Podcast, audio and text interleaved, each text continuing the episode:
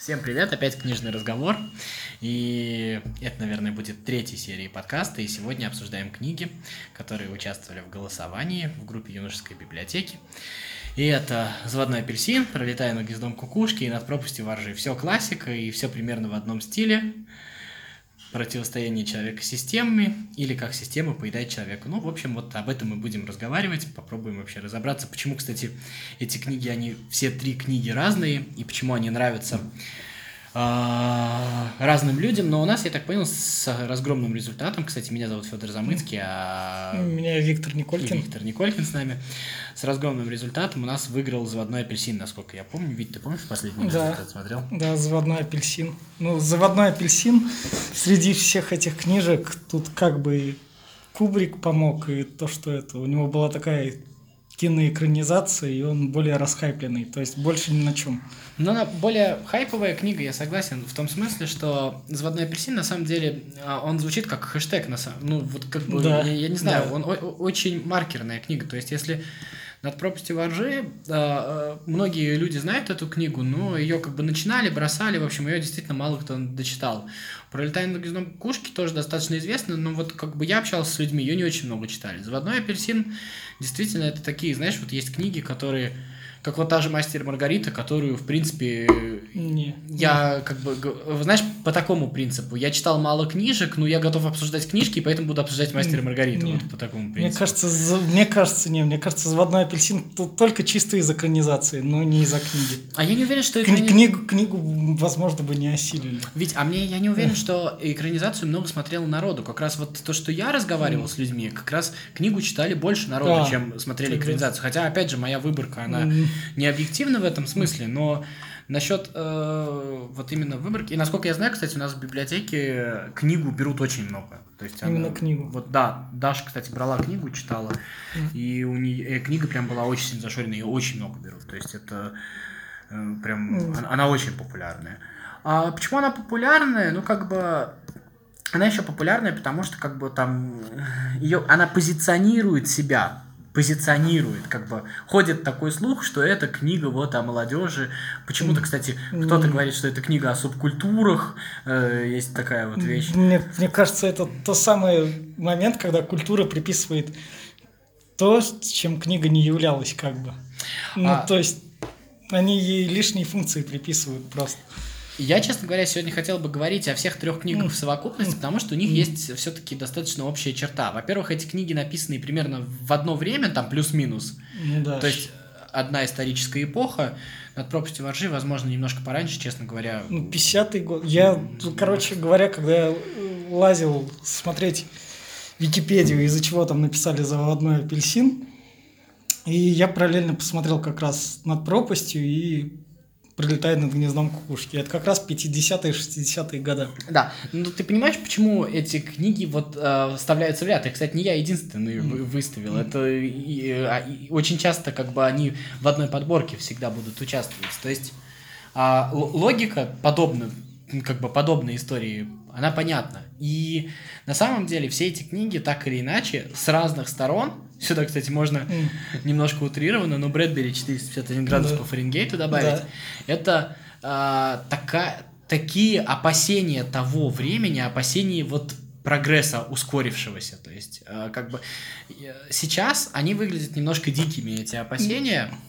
А, знаешь почему? Они выглядят дикими, потому что ты уже знаешь какие-то результаты этого процесса. Да. На тот момент действительно люди имели имели основания его бояться. И во всех этих трех книгах э, и фильмах, если ты смотрел, да. так или иначе, есть некая претензия, ну, может быть, над пропастью поржи... Воржи. Воржи. Так все отговариваются, я не единственный, я знаю. А поменьше, но есть э, претензия к машинам, так называемым. А. То, что из человека делают машину. То есть, вот э, как бы начинается эпоха, где из человека хотят сделать машину, ну, в заводном ну, апельсине. Да, да, да, в заводном а, апельсине это как раз. Это, наверное, самая вот э, карикатурная в, в этом смысле. Заводной апельсин, это если так к отсылкой начать, то его основная цель это эквилибриум. Такой фильм 2002 года был, где у людей как бы чувство эмпатии всякие такие вырезали. Но это такая мягкая отсылка. Просто разводного апельсина, что прикольно, книга там написана, там писатель же сделал собственный язык НАЦ, чтобы к нему как бы не, при, не придрались, что он там пишет о гопниках и всем таком. Он, кстати, очень э, ужасен в русском переводе да. язык. Не, это смотря какой. Я выяснил то, что там как да, раз два перевода. Я в итоге читал третий. Как раз уже там, с я, матами. Я выяснил, что там два перевода. Да, да, да. И с матами, и выяснил как раз третий перевод с матами, и поскольку и тот его язык более-менее приближен сейчас к нашему языку. То есть оно так вышло. Но тут именно сама суть написания книги. Он ее написал потому, что гопники избили его жену. Ну, то есть... Да, я понимаю. Это как я причиной было. Знаешь, это... еще я читал перевод, я не знаю, какой перевод я читал, не вдавался, но там как раз переведено... Там достаточно цензура, не цензура. То есть переведено 90, мальчик или 90, 91 год, а, и там штука в том, он сейчас этот перевод кажется вполне такой, ну, какой-то прям вот нереальный, какой-то да. неправильный.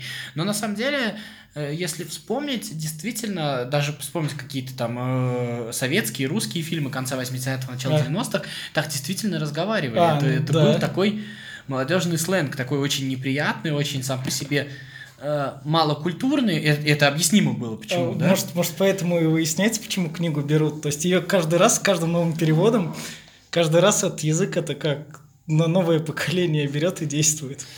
Ну, то есть... Не знаю, я вообще не думаю, что э, сам факт, то, что книгу берут много, это да. значит, то, что она всем да. нравится. Это вот как да. раз, это какая-то норма прочитать «Заводной апельсин», мне кажется, вот в, в, в каком-то этапе для определенной категории людей. Я не знаю. А, тут еще какая штука. Эти книги все три в подборке, но они на самом деле... А, они не просто разные, они не, пора, не просто по-разному смотрят на одну проблему, но мне кажется, они вообще сами по себе, каждая о разной проблеме, да, по сути дела. Да, То есть это, это, да, это есть. очень, очень разные это вещи. Есть. Я вот говорил, а, ты слышал, mm. да, то, что я говорил, mm. то, что мне меньше всего из этого всего нравится заводной апельсин именно. То есть mm.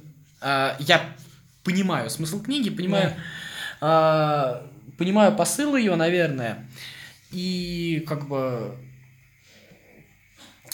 знаю некоторые биографичные моменты, mm. биографические моменты, да, то, что он там, когда mm. он болел раком, когда писал, потом, пока он ее писал, у него рак отступил, потом он в итоге через какое-то долгое время умер от рака, писал mm. эту книгу. Ну, в общем, такая какая-то история, там вот интересно.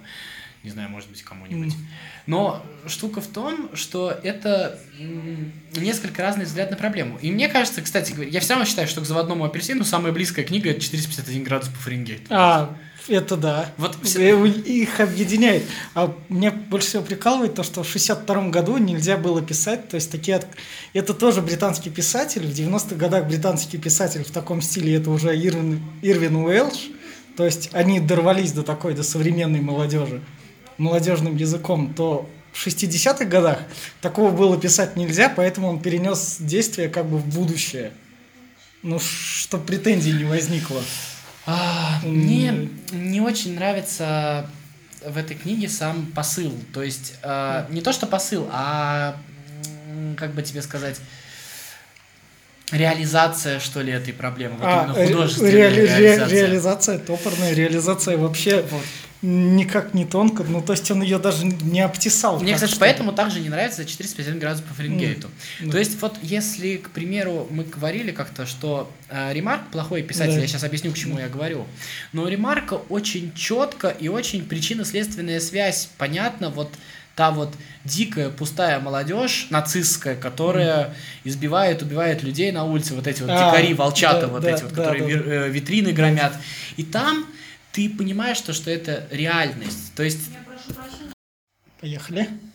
А вот, и про что я говорил? Я говорил про то, что а, реализация сюжета мне не нравится. И она мне не нравится, вот я про Ремарка говорил, да? Там да. вот ты, ты веришь, там, ты веришь происходящему. То есть ты веришь, что есть вот такие вот люди, а, которые действительно на юный мозг, на юный а. пустой мозг которых надавила нацистская пропаганда, которая... Фу. Вот. Здесь не очень понятна причинно-следственная связь. Да. То есть здесь ей вообще не говорят, потому что он как бы...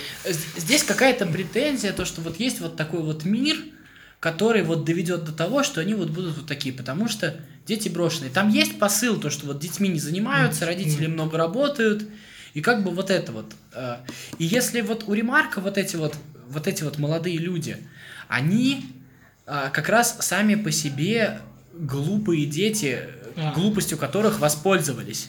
То здесь мы видим какую-то непонятную культурность, которая непонятно откуда совершенно Мгм. нарисовалась, который нам пытается преподнести э, э, сложную душевную организацию и насилие. Вот Да. я, вот честно говоря, для, в моем мире это не состыкуется. Я не исключаю, что так бывает. Но мне почему-то кажется, что человек, живущий насилием, это достаточно примитивный человек. Мне, мне- мне вот кажется, вот на моем опыте, что люди, которые усложняются, которые просвещаются, они постепенно уходят от насилия. Это какой-то естественный такой путь. Насилие это как раз путь простоты, мне почему-то кажется. Он не сочетается с классической музыкой и еще с чем-то таким. Помнишь же, да, там? Да, да, да, он все И, и- запускал. и вот это вот меня немножечко от этого бомбило. То есть нам, нам показали каких-то вот таких крутых... Это вот про то, что мы, кстати, говорили в, пред- в одном из предыдущих подкастов, где нам все время показывают в книгах алкоголиков каких-то ищущих Да. смысл в жизни. И вот тут вот была какая-то такая же история. Плюс, кроме всего прочего, ну там мальчику 15 лет. Слушай, он там настолько образован. Ну это...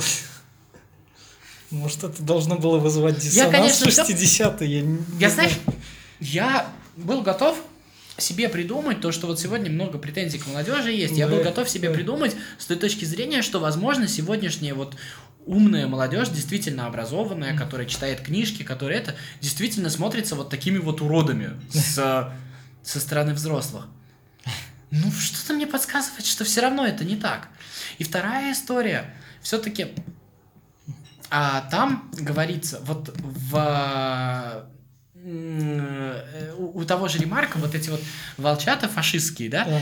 они оправданы вот этой вот политической тоталитарной системой, которая у, как бы упрощает их сознательно.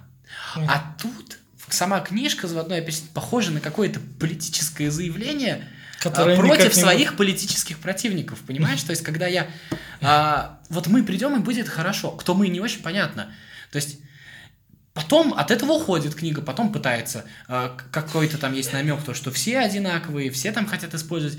Но штука вот какая-то такая... Мне вот этого вот не хватило, вот этого объяснения, если Да, честно. под, под- под конец книга в этом плане во- вообще доразваливается, то, что там он кем-то становится и в таком духе. Поэтому Кубрик в экранизации даже переделал именно что концовку. Как он передал, расскажи. А, Он сделал так, смотрел. то, что в концовке, короче, фильма он все так же остается плохо и лежать в кровати. То есть у него это плохой конец в любом случае у главного героя. А тут нет, тут у главного героя все, жизнь наладилась, все куда-то дальше пошло. А, и он и- о чем-то задумался. И мне вот эта вот история, честно говоря, сама книжка еще как-то меня держала Мгм. до вот этой вот истории с медицинским экспериментом. Вот честно. Да. После этого она мне стала неинтересна от слова совсем.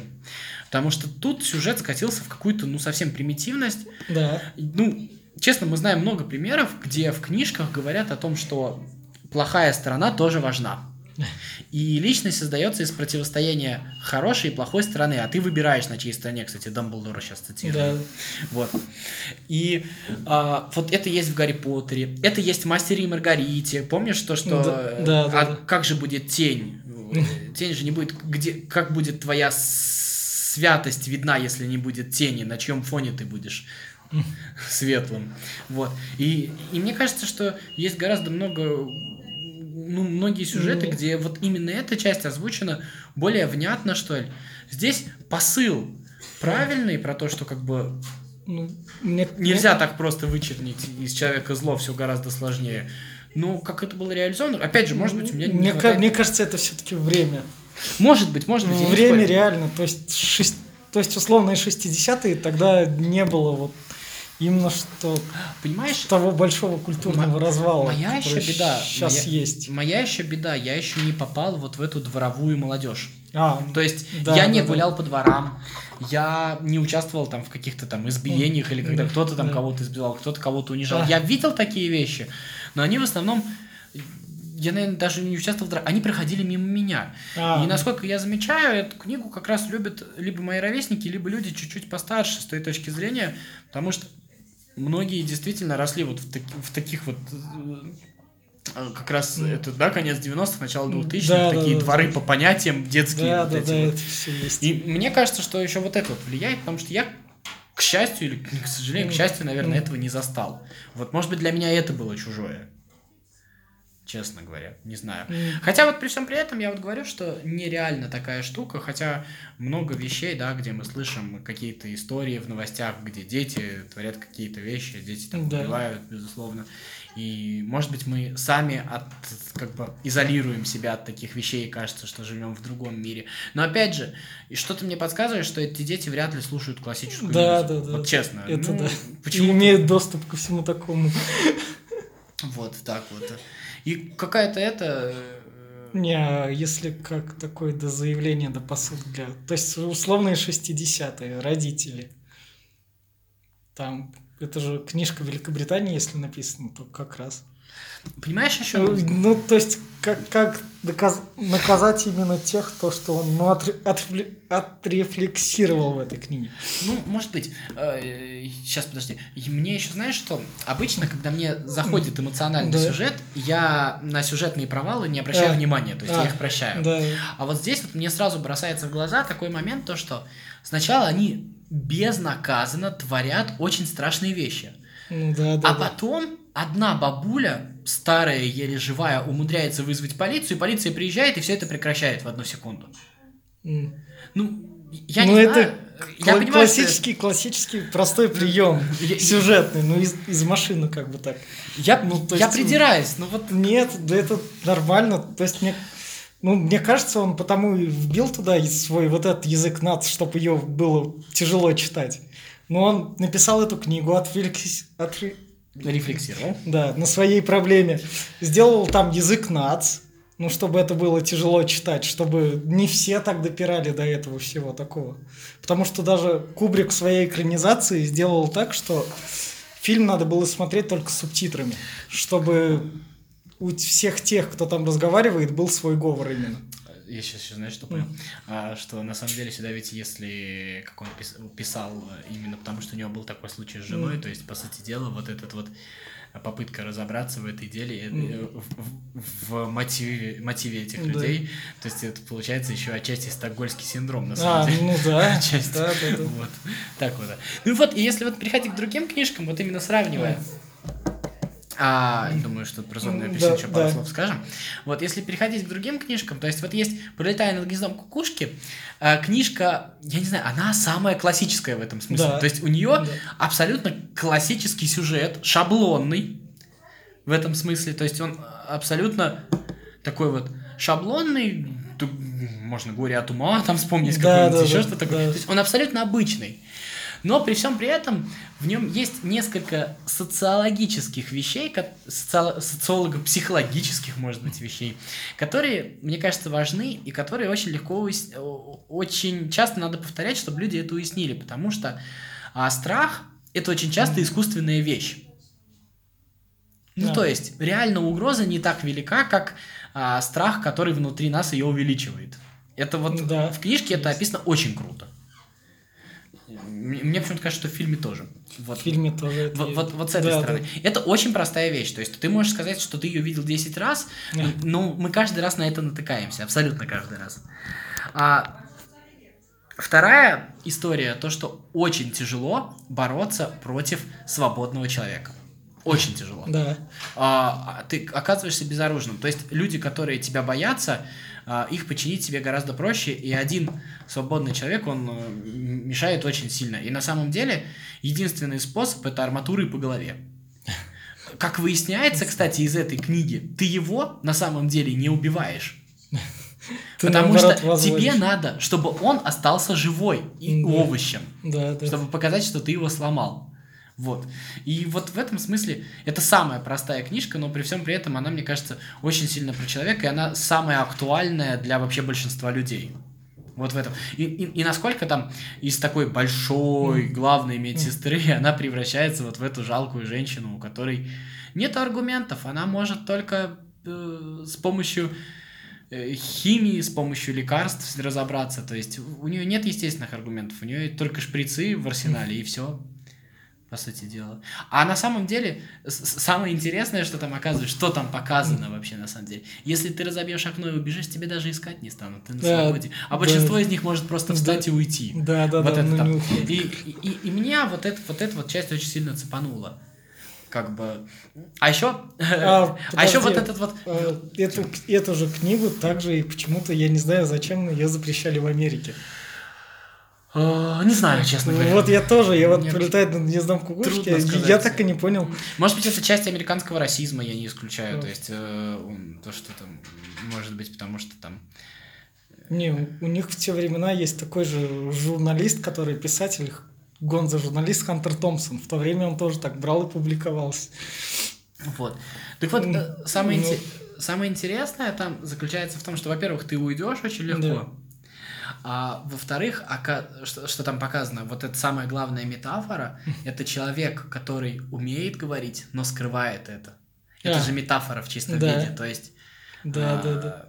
это это, это очень распространенный тип людей на самом деле, когда человек все понимает, но человек притворяется.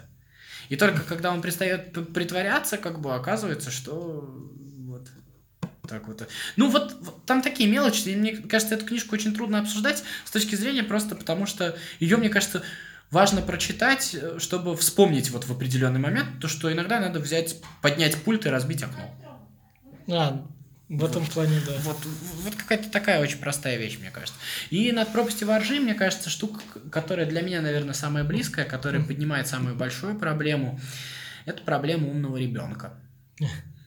а, вот если там проблема как раз вот диких детей, которые разрушают, которые, э, которыми управляют, Нет. то здесь как раз э, проблема подросткового самопоеда... самовыедания, самоистязания именно вот ребенка, который умнее всех своих сверстников, и как это превращается.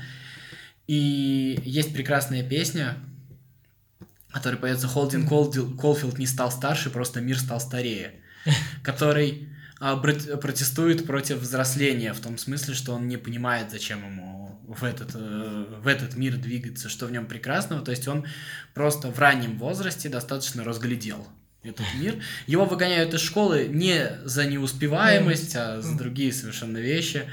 И вот этот вот там прекраснейший совершенно образ, когда ты любишь детей, потому что дети еще чистые, они еще не испорченные, потому что самая лучшая работа на свете это стоять над пропастью воржи и ловить детей, чтобы они не упали в эту пропасть. Это очень круто. Мне кажется, это вообще самый сильный образ в литературе, вот ловить детей, чтобы они не упали. Но только дети разбежались, и вокруг холоднее. Это, кстати, строчка из песни тоже. Вот. И для меня вот лично, не, не скажу, что я прям был таким, но мне кажется, что это у Селлинджера, кстати, а, вообще и в других его произведениях прослеживается это вот эта вот линия как раз умных детей, которые выделяются и которые от этого страдают. То есть вот э, там прям, мне кажется, немножко педагогическая штука какая-то такая есть. Тут, может быть, с профессионалами надо разговаривать об этой проблеме. Я книгу осилить не смог, мне стало скучно, и она меня не привлекала. А она да. не, не является, то есть в ней нет экшена совершенно, в ней да, нет, да. она не веселит. Там либо, либо она тебе попадает, либо она тебе не попадает. То есть как бы... Не, из такого умные дети с проблемами, что... Есть там, Стругацкие, есть Нет. Стругацкие гадкие лебеди, но там про другое. Там как раз про другое. А здесь вот это именно... Он, он же там обычный, то есть э, у Стругацких как раз оно делится на... А. Как у Роулинг, да, там на две категории людей. А тут как раз именно не в том, что он умный какой-то научный гений, еще что-нибудь. Нет, он как раз там вот как раз другой, но ты понимаешь то, что он понимает больше других. То, что он разобрался в этом мире, разобрался и запутался. Вот в чем дело. Самое главное. Мне кажется, это очень важно. Вот, и вот в этом смысле, если как бы э, заводной апельсин, мне кажется, проблема надуманной, а, пролетая над гнездом ну, кукушки, проблема достаточно простая, то есть да, это да, да, такая, да, как бы тебе сказать, я бы ее назвал такой Библией, в хорошем смысле слова, то есть книжкой такой, которую нужно прочитать, ну как бы она, она понятная, то вот здесь вот это, мне кажется, самая сложная книга, и Я ее достаточно во взрослом возрасте, кстати, прочитал, может быть, еще с этим связано.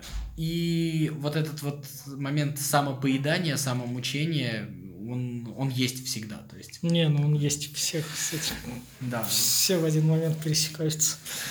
Так вот, я не знаю, кстати, я не смотрел ни одну экранизацию, я не знаю, как экранизировать не, над пропастью не, воржи. Над пропастью воржи именно не экранизировали, он там Нет, как не раз Николас Холт снялся, это такой актер, это он сыграл именно что Селлинджера при написании этой книги. А, это вроде как то есть это не трехлет, трехлетней давности вроде фильм.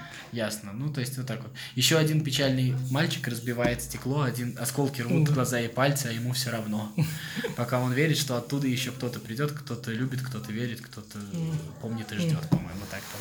Вот, и мне кажется, вот это вот где-то здесь вот печальный мальчик, действительно, который хочет, чтобы кто-то пришел, чтобы кто-то любил, которому кажется, что его не любят родители, и поэтому он любит свою сестру. Вот это вот очень круто. Не знаю, мне очень зашло в тот момент. Это еще из разряда то, что в 16 лет тебе кажется, что тебя никто не любит. Да, да, да. И это тоже там, но не знаю, как бы так вот, э, наверное, вот так. Книжки, книжки. М, Что, еще что-нибудь скажешь про заводной апельсин, вообще про все три книжки? Ну, Какой-то свой так. подведешь? Про Селлинджера и вот это вот, и это я как раз в таком роде Не, в этом плане, как над пропастью воржи, это в таком плане я только закончил игру с такими намеками, что никто не любит, никто не понимает, это Night to the Woods. Ну, Там не есть- совсем никто не любит, не- никто не понимает. не, Там, ну- чуть большая проблема. Ну нет, тут тоже чуть большая проблема, это все есть. Ну, то есть именно что с, с такими же намеками, с такой же проблемой. То есть дальше этот я фильм посмотрел, как он был, да. Пролетая над гнездом кукушки. И да, он стандартно такой формализованный. То есть в том Но плане, там что эта формализация хорошая. То есть, э, формализация именно что хорошая, но не отменяет того факта, что ты также возьмешь, на середине вырубишь, уйдешь и забудешь. А, ну не Ну, знаю. у меня вот это тут, вот так вот вот так это, это, кстати, проблема кино в том смысле, что вот здесь вот а, именно книжка в более, может быть, интимной обстановке, что Да. ли, она Да, вот да, так, так, так заходит. То есть как раз вот кино, может быть, здесь Не, ну- э, от кино требуется большего. Хотя не знаю. Кино основную суть и все роль она выполняет. Ну, то есть формологически, то есть оно все верно двигается, просто вся суть в том, то, что уже культурно пласты, все вот эти вот, все языки, они как бы поменялись. И это уже смотрится не так. А «Заводной апельсин» я впервые книжку прочитал, и там был перевод 2007 года как раз с пидорами, с- как раз со, со всеми матерными словами, прям намек на Уэлша в том, как он есть. Мне в этом плане порадовало. То есть мне понравилось ее слушать. Я впервые слушал аудиокнигу, и там именно что читающий уловил такую интонацию. Мне нравилось его слушать, я поэтому его дослушал. А когда так, ты ее слушал? ну, недели две назад. А, ты вот что говоришь. Да, да, да. То есть оно бы мне как раз именно зашло. Но в плане чтения такой язык нет. Я, я бы сейчас не осилил уже. А, там еще штука в том, что вот э, та часть, которая мне не зашла. А, я просто, как бы тебе сказать, вот мне, еще раз говорю, мне кажется, что тут есть какая-то неоправданность сюжета. Вот, то есть, Это есть. Но он именно что ему надо было именно что высказаться. Поэтому, ну, может быть, может поэтому он брал и без Тут, проблем. тут важно еще Тут- учитывать, что у него были личные причины Да, и личные да, обиды. То да, есть, да, тут- да, тут- то есть- это утрирует, безусловно. Возможно, если бы эта книга не обрела популярности, ему было бы ни, ни горячо, ни холодно, мне кажется. Ну, наверное, наверное. А тут просто... Ну, больше, всего, больше всего у меня, у меня убил, конечно, Бетховен в этой во всей истории, честно А. говоря. Это я не могу. Нет, мне кажется, Бетховен сюда добавлен как раз для этого эффекта как бы mindfuck а. Ну, Mindfuck это такое явление, как бы, а, а это в чем причина, а это что тут забыло, зачем оно тут? Мне кажется, Бетховен тут добавил просто для того, чтобы как бы объяснить вот, вот эту свою позицию, то, что на самом деле не все так просто, и это не просто вот, а это а это следствие того, что вот, а на самом деле это вот прекрасные дети, которые, которые бедные мальчики. Ну да. Не, ну стокгольмский синдром вроде как даже позже был, 62 -го года выявлен. Ну, выявлен, но здесь он проявляется. Нет, ну да, он проявляется, но был позже. То есть он даже не мог сказать, что с ним. Наверное, наверное. Ну, не знаю, опять же, как бы, мало ли, фиг знает. То есть, и это еще есть, знаешь, как бы всегда, мне кажется, тут есть вот такие книги появляются, это и Брэдбери касается, они появляются тогда, когда вот э, в каком-то возрасте, мне кажется, ты там 45-50 да. лет, я не знаю, когда это, я, наверное, это почувствую, и когда начинает взрослеть следующее поколение, не следующее, которое на 5 лет тебя да. э, младше, а которое там на 20, на 25 лет да. тебя младше, а ты уже состоявшийся человек, ты умный, ты со своими сложившимися взглядами, и тебе, естественно, их высказывания, их речи кажутся глупыми, недалекими, ну, в силу просто разницы опыта, да? Да, да. И мне, и у тебя появляется вот это вот, э, так на кого же я вас, вас оставлю, вот какая-то такая вот вещь. Почему-то мне кажется, что это как раз чисто биологическое такое явление, потому что вот как-то так, не знаю. Это классическое такое нытье, старшего поколения э, страха, что будет после нас. То есть кажется, ну, что да. держится на себе. Да, да. Не знаю, пока я его не приемлю, может быть, когда-нибудь я к этому приду. Что, будем заканчивать? Да. Вот, так вот. Ладно, всем спасибо. Ждите на следующий раз. Всем пока.